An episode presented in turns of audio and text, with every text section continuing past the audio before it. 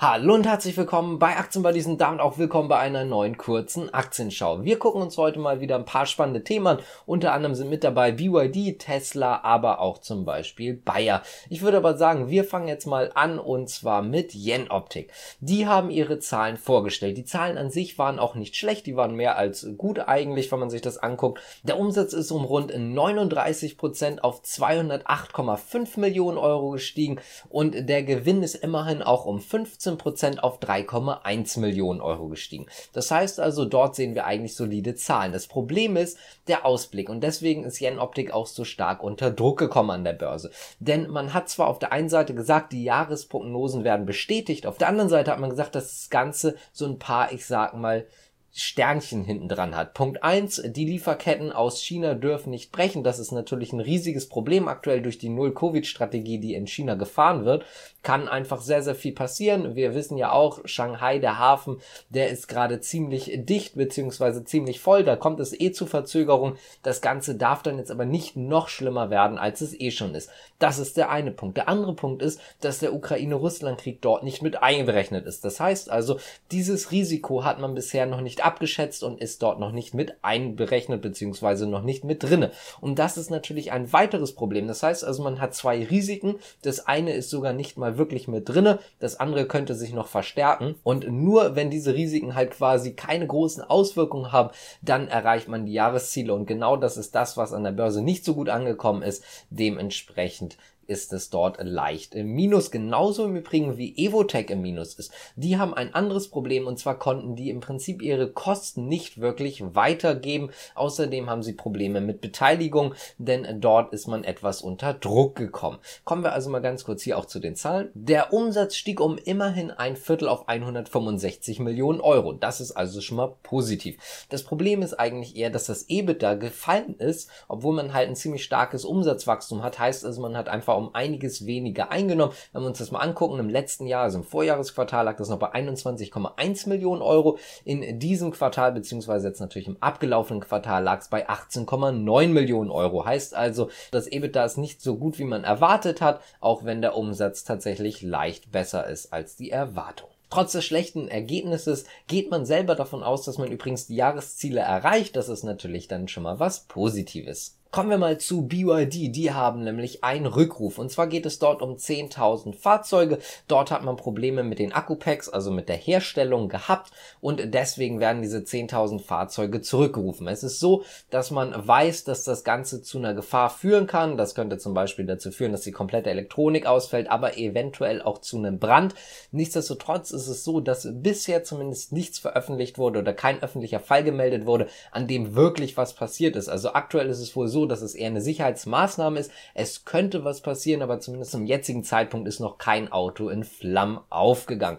Im Übrigen ist es so, dass wir heute auf unserem Zweikanal BYD auch im Chart hatten, genauso wie Yen Optik, aber auch zum Beispiel Evotech und auch Bayer. Da kommen wir gleich noch mal zu. Wenn ihr das gerne gucken möchtet, dann könnt ihr da gerne mal auf unseren Zweitkanal gucken. Ist in der Beschreibung verlinkt. Würde uns auf jeden Fall freuen und dann könnt ihr auch direkt mal den Chart sehen. Mal gucken, wie es um die Aktien aktuell aussieht, beziehungsweise mal reinschauen, wann man dort vielleicht wieder einkauft kaufen könnte. Das also zu BYD und unserem Zweitkanal. Damit springen wir jetzt weiter zu Bayer. Die haben nämlich ein riesiges Problem, kann man schon so sagen. Es geht noch immer um das Glyphosat. Haben sie sich ja im Prinzip eingehandelt mit einer Übernahme, beziehungsweise nicht im Prinzip, sondern sie haben es sich ganz einfach eingehandelt mit der Übernahme von Monsanto. Das Problem, was man jetzt einfach schlichtweg hat, ist, dass man gerade ein bisschen auf das oberste, beziehungsweise den obersten Gerichtshof in den USA pokert, also auf den Supreme Court.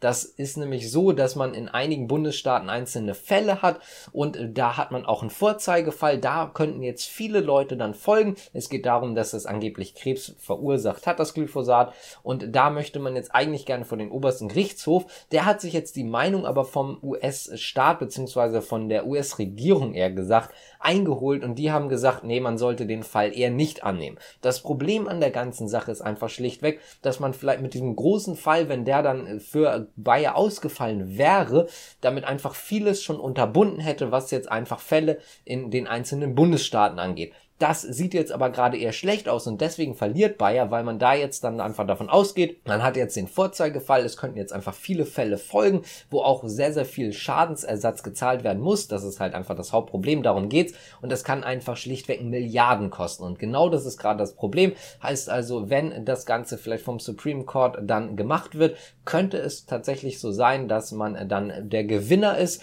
Wenn das Ganze nicht vom Supreme Court verhandelt wird, dann könnte man der ganz große Verlierer werden. 샵 Bleiben uns nur noch die beiden Autokonzerne BMW und auch Tesla. Beide haben relativ kurze News. Ich würde sagen, wir fangen jetzt hier einfach mal kurz mit Tesla an. Eine Sache nochmal ganz kurz. Wenn euch das Ganze gefällt, dann könnt ihr gerne abonnieren, liken und auch kommentieren. Oder zum Beispiel auch die Glocke drücken oder wenn ihr irgendwelche Fragen habt, natürlich auch, wie gesagt, kommentieren. Würde uns auf jeden Fall freuen. Wir versuchen auch immer alles zu beantworten. Das dazu. Kommen wir jetzt aber mal zu Tesla. Die zeigen sich gerade offen auch für weitere Investitionen. Es ist so, dass man davon ausgeht, dass sie natürlich immer weiter investieren. Tesla ist ist ja nun auch etwas breiter aufgestellt und man geht jetzt gerade auch davon aus, dass sie eventuell tatsächlich auch in Bergbauunternehmen investieren. Das geht zumindest so ein bisschen bei Musk hervor, würde natürlich den Vorteil haben, dass man selber seine Rohstoffe im Prinzip abbaut. Denn es ist so, dass zum Beispiel viele Experten, aber nicht nur irgendwelche Experten, sondern auch zum Beispiel der Chef von Stellantis davon ausgeht, dass das Problem um die Rohstoffe und die Batterien, beziehungsweise natürlich auch die Rohstoffe, die für Batterien gebraucht werden, einfach immer größer wird, beziehungsweise beziehungsweise sich die Situation einfach noch weiter anspannen wird innerhalb der nächsten Jahre. Und dann ist es natürlich einfach extrem vorteilhaft, auch in einem Bergbauunternehmen selber investiert zu sein oder vielleicht sogar ein eigenes komplett zu besitzen, um dann einfach in der Vorteilsposition zu sein. Tesla wäre damit natürlich nicht der erste. Zum Beispiel BYD ist dort schon vorgelaufen. Das heißt also BYD hat im Übrigen auch schon das ein oder andere Unternehmen in diesem Bereich und damit möchten sie, wie ich gerade schon erwähnt hatte, natürlich gerne einfach eine Vorteilsposition gegenüber den Mitbewerbern haben, damit sie halt einfach nicht ganz so angewiesen sind von anderen Lieferketten. Als letztes kommen wir jetzt zu BMW. Die haben nämlich eine Nachricht aus Ungarn, beziehungsweise eigentlich aus München. Aus München wurde es vermeldet, aber es geht um Ungarn. Sie möchten dort ja ein neues Werk bauen. Am 1. Juni soll das Ganze dann anfangen. Dort soll der Grundstein gelegt werden und in 26 Monaten ab dem 1. Juni ist es dann so, dass man dort das erste Fahrzeug vom Band rollen sehen möchte.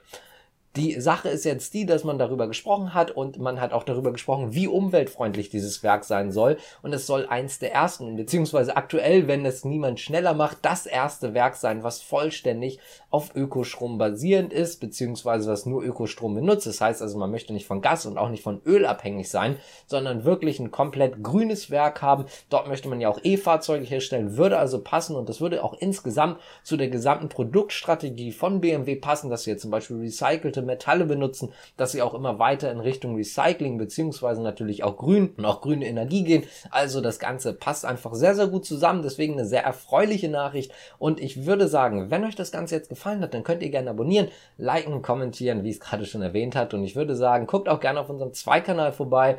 Danke fürs Zuschauen und bis zum nächsten Mal. Ciao.